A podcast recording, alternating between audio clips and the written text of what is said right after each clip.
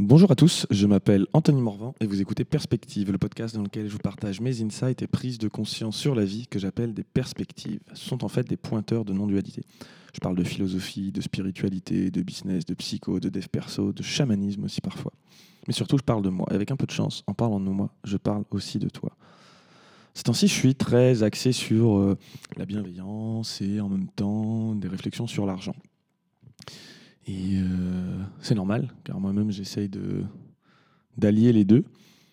Et ce qui est super intéressant, c'est que j'ai récemment vu un, un article, euh, une étude qui montrait que les gens euh, riches, alors je ne sais plus quelle était la limite, mais bon voilà, mais la limite que tu veux dans riche, mettons plus d'un million d'euros de, de, patrimoine et, et peut-être plus de 100 000 euros de, de salaire annuel, étaient plus euh, égocentriques et moins altruistes, et euh, les, euh, les pauvres, entre guillemets, donc ceux qui ont moins de, des chiffres qu'on a cités juste avant, étaient plus, plus bienveillants et plus altruistes. Et que ça se manifestait même par des études qui montraient que, par exemple, quand on que c'est des gens qui regardaient moins les autres dans la rue. Ils ont fait une étude avec des Google Glass où ou comme ça ils peuvent voir en fait exactement où se porte le regard des gens et que concrètement les riches se concentrent plus sur des objets et sur des, sur des boutiques et, euh,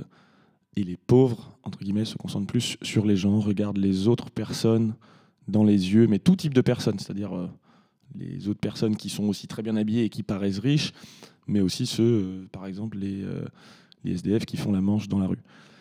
Et je trouvais ça assez fascinant parce que quelque part ça s'explique un petit peu. Il y a un côté euh, où ouvrir son cœur un peu trop à l'autre, ça peut vraiment euh, nous amener à, ressentir, comme je l'ai déjà exprimé par ailleurs, de, la souffrance ou, parfois on peut se dire mais attends pourquoi est-ce que je vais continuer à faire ça pour moi alors que voilà il y a des gens qui souffrent.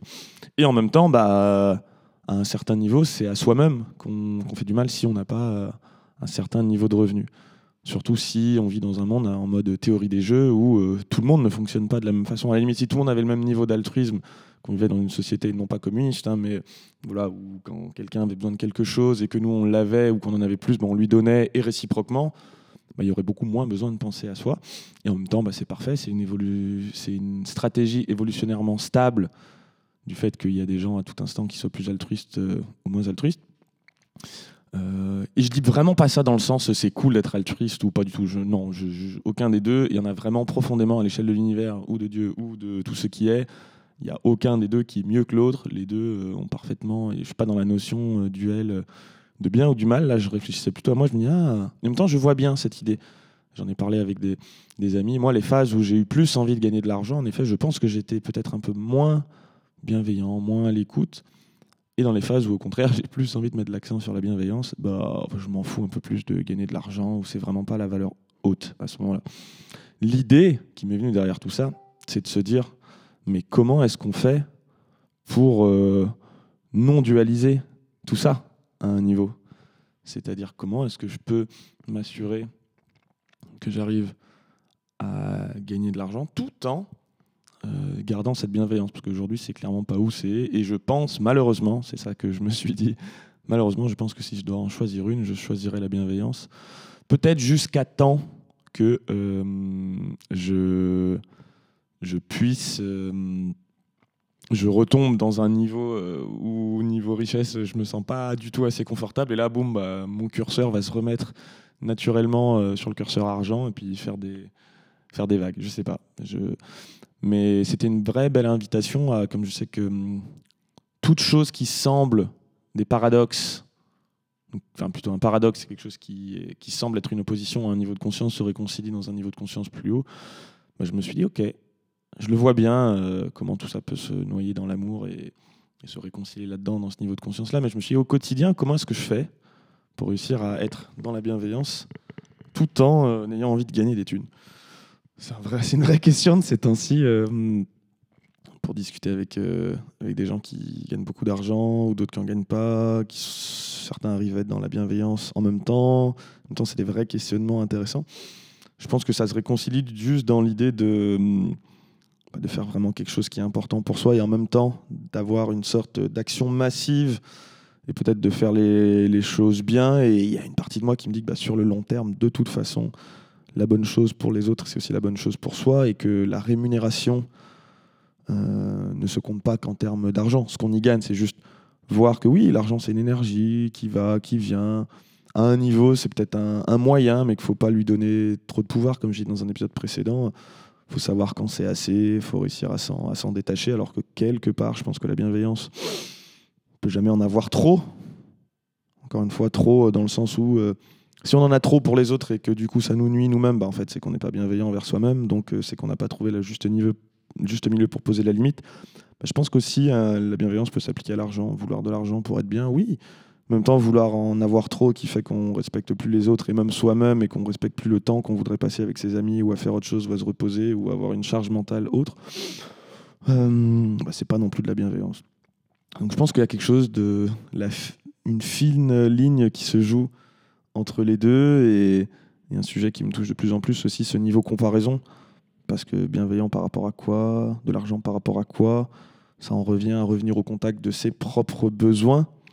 Hmm, chose que j'ai déjà citée souvent dans la CNV. Pour moi, le vrai travail intéressant, c'est c'est quoi mes besoins?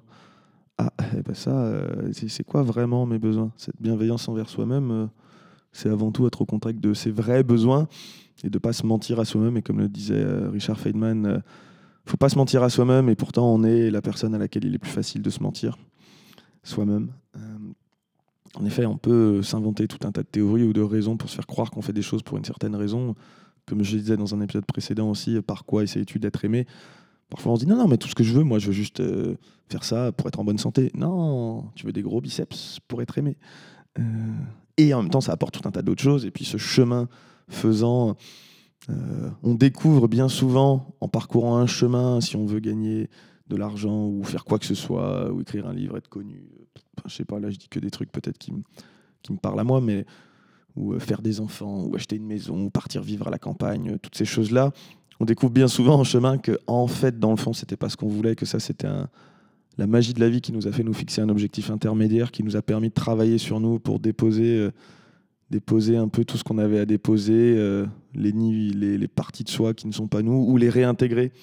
Si tu dis non, moi je veux juste être riche, paf, c'est un chemin où tu travailles sur ta richesse, tu te rends compte que ah, bah, pour devenir riche, va falloir baisser un peu ton ego, va falloir apprendre à mieux comprendre les autres, va falloir apprendre peut-être à un certain niveau des routines, peut-être arrêter de picoler, euh, dormir plus tôt, et puis apprendre à te remettre plus en question, apprendre de nouveaux skills, euh, collaborer, partager, et qu'en fait, euh, le plus important, tout ça, c'était juste la magie de la vie qui t'a fait fixer un objectif génial qui était exactement celui dont ta personnalité en avait besoin pour se prendre des grosses baffes dans sa gueule et se rendre compte qu'en fait, euh, tout est déjà là. Ça, la magie, je trouve, des objectifs à un niveau, même si parfois je te rigole avec ça, je me dis, bah oui, non, mais t'inquiète, fixe-toi des objectifs jusqu'à temps que, franchement, t'aies compris que dans le fond, c'était pas exactement ça que tu cherchais. Toujours est-il voilà, je t'invite à réfléchir là-dessus, parce que moi j'ai trouvé ça quand même à un niveau euh, triste et beau à la fois, et ça me fait penser à, un pote que je ne citerai pas cette fois-ci, mais qui m'a récemment partagé. Il était invité à parler à une conférence et il a, on l'a invité à, faire trois petits dessins. Il avait fait un petit dessin où il y avait euh, des euros, un cœur et ensuite un bonhomme coupé en deux avec une partie noire et blanche. Et donc je lui dis ah, je pense que le premier ça veut dire de l'argent, le deuxième de l'amour et le troisième euh, la dualité ou réintégrer sa part d'ombre. Et je lui ai dit, moi, je pense que j'aurais fait quelque chose comme. Euh, euh mince, je les ai même plus là. Euh, un cœur. Ah oui, j'aurais fait un cœur, un rond pour l'unité et une spirale pour la spirale dynamique et l'évolution de conscience. Et là, je fais Ah bah, je comprends pourquoi tu as plus de thunes que moi. Moi, il n'y a, pas a pas le signe euro. Et du coup, je me suis dit, bon, bah, comment est-ce que. Peut-être que sur mes trois symboles, il y en a un qui est en trop, puis je peux le réintégrer, quoi. Réintégrer et remettre un peu d'argent. Parce que forcément, euh, et il avait aussi mis un cœur, donc euh, c'est quelqu'un qui a un grand cœur et qui cherche pas. Enfin voilà, qui lui arrive à bien réintégrer les deux. Et moi je suis là, mais, mais merde Mais fais chier, pourquoi moi il n'y a pas. Mais j'en veux quand même un petit peu dans le fond. Enfin, ou alors peut-être que je me mens à moi-même dans le fond, euh, j'en ai rien à foutre de l'argent, je sais pas. Mais il y a quand même des moments où j'y pense et je me dis non, si quand même, j'aimerais bien être serein, pouvoir investir, faire tout un tas de choses et continuer à, développer mon patrimoine. Je pense que derrière tout entrepreneur, il y a, comme je l'ai dit, une envie d'atteindre une certaine sécurité et, une liberté à travers, euh, à travers l'argent. Et en même temps, la vraie liberté, c'est d'en avoir assez. Mais je me suis dit, ah, bah, comment ça se réintègre Peut-être consciemment en mettant l'accent sur les deux. Donc aujourd'hui, j'ai envie de, de, de moi mettre un peu plus l'accent sur les deux. Argent et bienveillance. Et trouver un niveau de conscience où les deux se réconcilient euh, parfaitement. Bon, j'ai l'impression que je me débrouille quand même pas si mal que ça, mais, euh, mais comme d'hab, euh, Anto, tu peux faire mieux. T'es es, parfait tel que t'es, mais, mais tu peux faire mieux. On retrouve le mec qui aime bien se poser un idéal du soi à atteindre. Alors, un jour, je parlerai de l'énéagramme. A priori, dans l'énéagramme, je suis 3. Et le 3, en fait, il, aime bien se poser en objectif un idéal de ce qu'il devrait être et puis du coup courir après quoi. Ce qui fait qu'il est jamais vraiment satisfait mais qu'en même temps il fait tout un tas de trucs cool, il paraît. Et bon, on parlera de ça un autre jour. Merci d'avoir écouté ce podcast en entier. Si le sujet vous a plu, partagez l'épisode et laissez-moi 5 étoiles et un commentaire sur iTunes Podcast ou Spotify. Vraiment, vraiment, c'est la plus belle chose que vous pouvez faire pour moi. Je vous dis à très vite pour un prochain épisode de Perspective. Bye